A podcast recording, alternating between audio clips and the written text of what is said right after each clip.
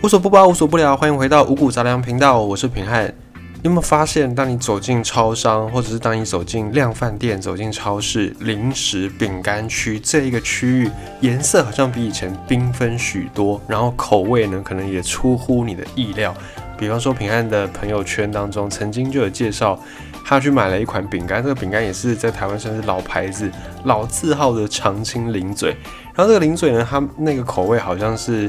椒麻鸡还是什么姜母鸭口味之类的，就是虽然姜母鸭或者是椒麻鸡在台湾单吃这个料理并不算是很罕见，已经算蛮普遍的。可是呢，把这样的口味带到零食饼干当中，还是会让人家觉得，嗯，有一点打一个问号，有点匪夷所思这样的一个感觉。那饼干这种零嘴啦，做咸的可能还蛮合理的，虽然有点奇怪，可是我们在口味上还可以接受。可是现在呢？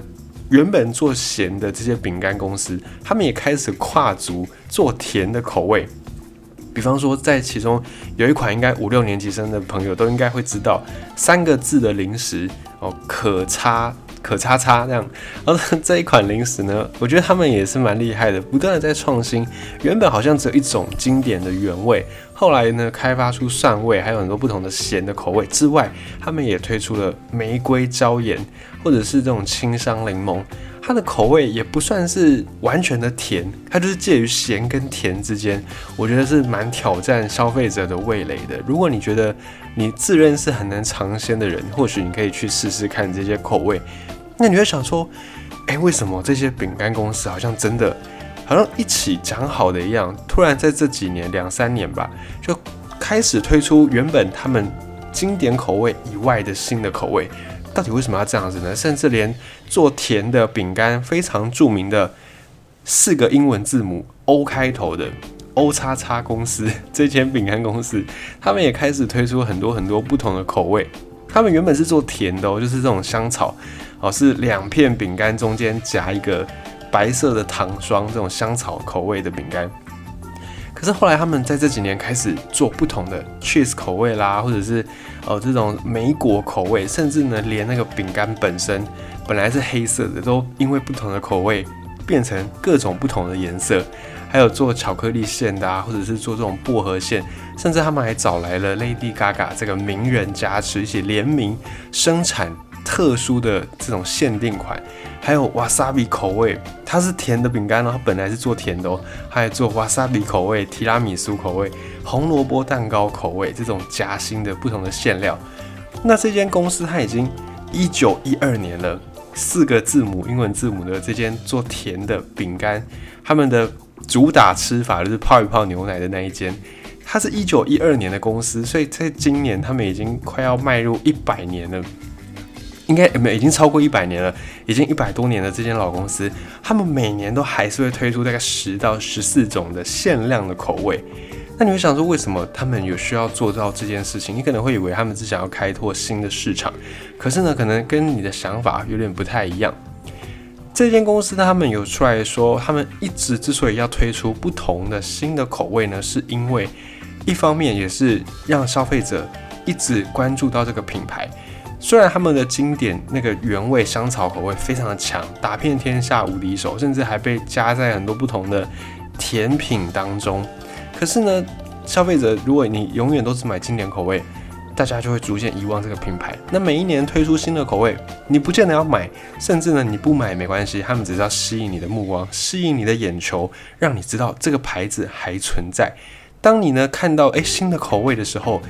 如果你能够买，能够去尝鲜，那当然对他们来说就可以摊掉这一次开发的成本，那当然是最好的。但如果你不买这个新的口味，你通常也会买经典的那个口味，因为你已经看到这个东西，你会想说，诶，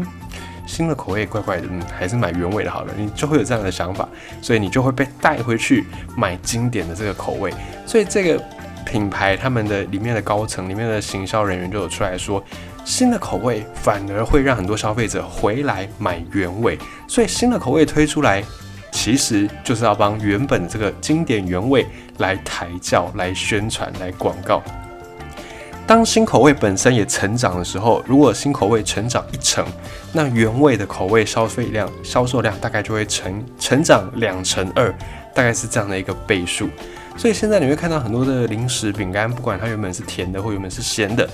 都不断的在推陈出新。即便这个口味可能非常的可怕，可能非常的地雷，很多人买了之后呢，在网络上面抱怨啊、宣传，然后就说这个是不好吃的口味，不要买。即便如此，这些公司都还是不断的在推陈出新，就是为了要让你知道这个品牌还活着，还存在。好，那么讲到这个零食在台湾的可叉叉，或者或者是这个英文字母开头的 O 叉叉、O 叉叉叉这些公司之外呢，现在在国外有一款比较可能在台湾比较我们没有那么熟悉，叫做金鱼饼干，它的造型就是做像金鱼一样。这种金鱼饼干，它的主打的口味是 cheese 口味或者是披萨口味。现在呢，他们也有三十几种的口味你可以选择，甚至还可以，你可以选那种全麦款的或者是有机款的。然后呢，他们在前两年也跟了一个素食的风潮，吃素的加菜那个素食 vegan 也跟上了这个风潮，然后推出了相相关的素食的口味。现在呢，很多的这种饼干厂也在。走素食市场，这个素食市场呢，其实在全世界慢慢慢慢的刮起一阵旋风。其实，在大概一二十年前那个时候呢，就有一些人在主张说要吃素食，哦，就是让自己的身体能够更健康。但现在很多新的吃素的人呢，他们不见得完全是要为了健康，有很多的素食者可能就是跟风，就在社群媒体上有很多的网红啦，很多的。这种什么 YouTuber 等等啊，开始会吃素，然后在网络上面号召，嗨，所以大家就觉得说吃素是一个很很有潮流的事情，是一个很时尚、很都会的一个象征，所以就会跟着这个流行，就是吃素。很多人只是因为名人的效应而被吸引去吃素，那还有一些人吃素呢，是因为动物，为了要保护动物，为了人道的理由，就是。觉得说动物被宰杀，然后只是为了满足人类的口腹之欲，这件事情很残忍，所以很多人呢就不忍心，因此就改成吃素的素食者。所以不完全像我们以为的，吃素的人都是为了健康。当然，在台湾本来吃素的人就也蛮不少的，素食餐厅随处可见。这些吃素的在台湾的人呢，大部分确实都是因为也是人道关系呢，可能或者是宗教的关系，不杀生。所以就吃素，或者是有这个许愿，啊，有时也是宗教的衍生，跟神明许愿啦，或者是跟自己的信仰许愿，然后你要还愿，就用吃素这件事情来当做一个当做一个还愿的手法，这样子。所以台湾吃素的人反而比较多，不是因为健康的因素，跟世界潮流有点不太一样。但不管怎么样，现在吃素的人越来越多，而且吃素的市场越来越大。以前我们在想哦，如果你要吃素，你大概就只能吃什么豆腐啦、豆干呐这种的。除了蔬菜以外，你大概就是吃豆腐、豆干或者是豆类制品，或者是菇类等等。你可能想得到的素食食物就这些。可是这几年呢，全全世界的吃素的人变多之后，很多的大厂或者是新创公司也开始瞄准到这块商机，纷纷的推出植物肉这个事情。以前的植物肉，比方说素鸡或者是素牛什么的，素什么什么肉的，通常都是用大豆的蛋白来去提炼，所以它到底还是一种豆类制品。那吃多了，你单一摄取某一种营养，摄取量太大，也是对健康有不好的影响。但是现在这种素食肉，它是也是用蛋植物的蛋白质去培养，可是呢，它把它做的口感啦、味道啦，甚至是你烹饪的那个形态。都跟真的肉几乎要一样了，已经分不太出来了。那这种培养肉、素食肉，也是一个素食市场现在很被关注的明星商品、明日之星。不过现在目前的问题是卡在这种素食肉，它的成本还算是蛮高的，还没有到非常的普遍。所以你可能听到有一些素食肉，但是它的那个价格就会蛮偏高的。那再来是，大家虽然开发出了素食肉这个东西，可是料理的方式上面，大家还没有像真的肉一样发展出这么样多元的烹饪方式。目前这种素食肉或者是人造肉，这边要稍微讲一下，素食肉跟人造肉它是两种不同的概念。素食肉标榜的就是它的成分就是来自植物，所以是没有动物的。另外一种叫做人造肉。人造肉的由来跟素食肉有点类似，但不太一样。因为现在我们要养这些动物，畜牧场一来你要花很多的土地，一二来你要花很多的资源，水啦或者是饲料啦，然后他们也会对环境造成污染，比方说这个动物放屁会造成甲烷太多、温室气体、温室效应等等。其实现在有有一些研究已经好久了，这些研究都告诉我们说，温室气体的量其实有蛮大一部分是来自于全世界的畜牧业。因此呢，畜牧业也是大家抨击的一个对象。就是当你讲到环保、讲到温室气体的时候，很多环保人士会跟你说，畜牧业是应该不要存在的，因为它占用太多资源了，然后只是为了满足人类的口腹之欲。因此，畜牧业应该要被减少更多才对。在这个大情况之下呢，就有一些科学家开发出了人造肉。人造肉顾名思义，它就是人工的，它不是天然的。那它的原料是什么呢？就是来自动物的细胞，比方说可能取猪的细胞，然后在实验室把它培养变成真的猪肉。它是真的猪肉，只是它的过程不是猪自己长出来的，是用实验室的方式拿猪的细胞来培养，就是这样子。那这个人造肉它的成本又会更高，因为它的那个来源就是动物嘛，然后你要花很多时间去培养，所以人造肉跟植物肉它的概念很类似，但还是不太一样。这个素食肉，现在我们在讲的素食肉，用植物蛋白做的这种素食肉，它的料理方式为了要让大家可以接受，所以呢，目前比较多出现在你眼前的状态，还是用汉堡排、汉堡肉的方式。我们比较能够接受汉堡肉，它就是一个圆盘状嘛，然后反正里面什么不重要，只要吃起来口感像、味道像。它是什么肉？其实我们不会太在意，所以现在的素食肉就是用这种方式，先让大家习惯，也先对整个市场来试水温。那刚才讲到说，现在的全世界有很多很多的素食的人口，这些素食的人口呢，刚才讲到，除了健康之外呢，也因为是环保，或者是因为动物保护，或者是担心肉里面。哦，有什么什么剂、什么什么素之类的 抗生素啊，什么什么药之类的，所以就会担心这个事情来减少吃肉。那这样的，不管你是什么原因啦，你减少吃肉之后，其实对我们的情绪健康是真的有帮助的。有些研究去做了研究，做了讨论之后，发现吃素的人比起吃荤的人呢，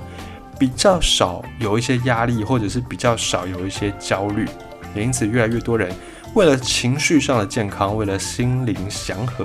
也加入了素食的行列。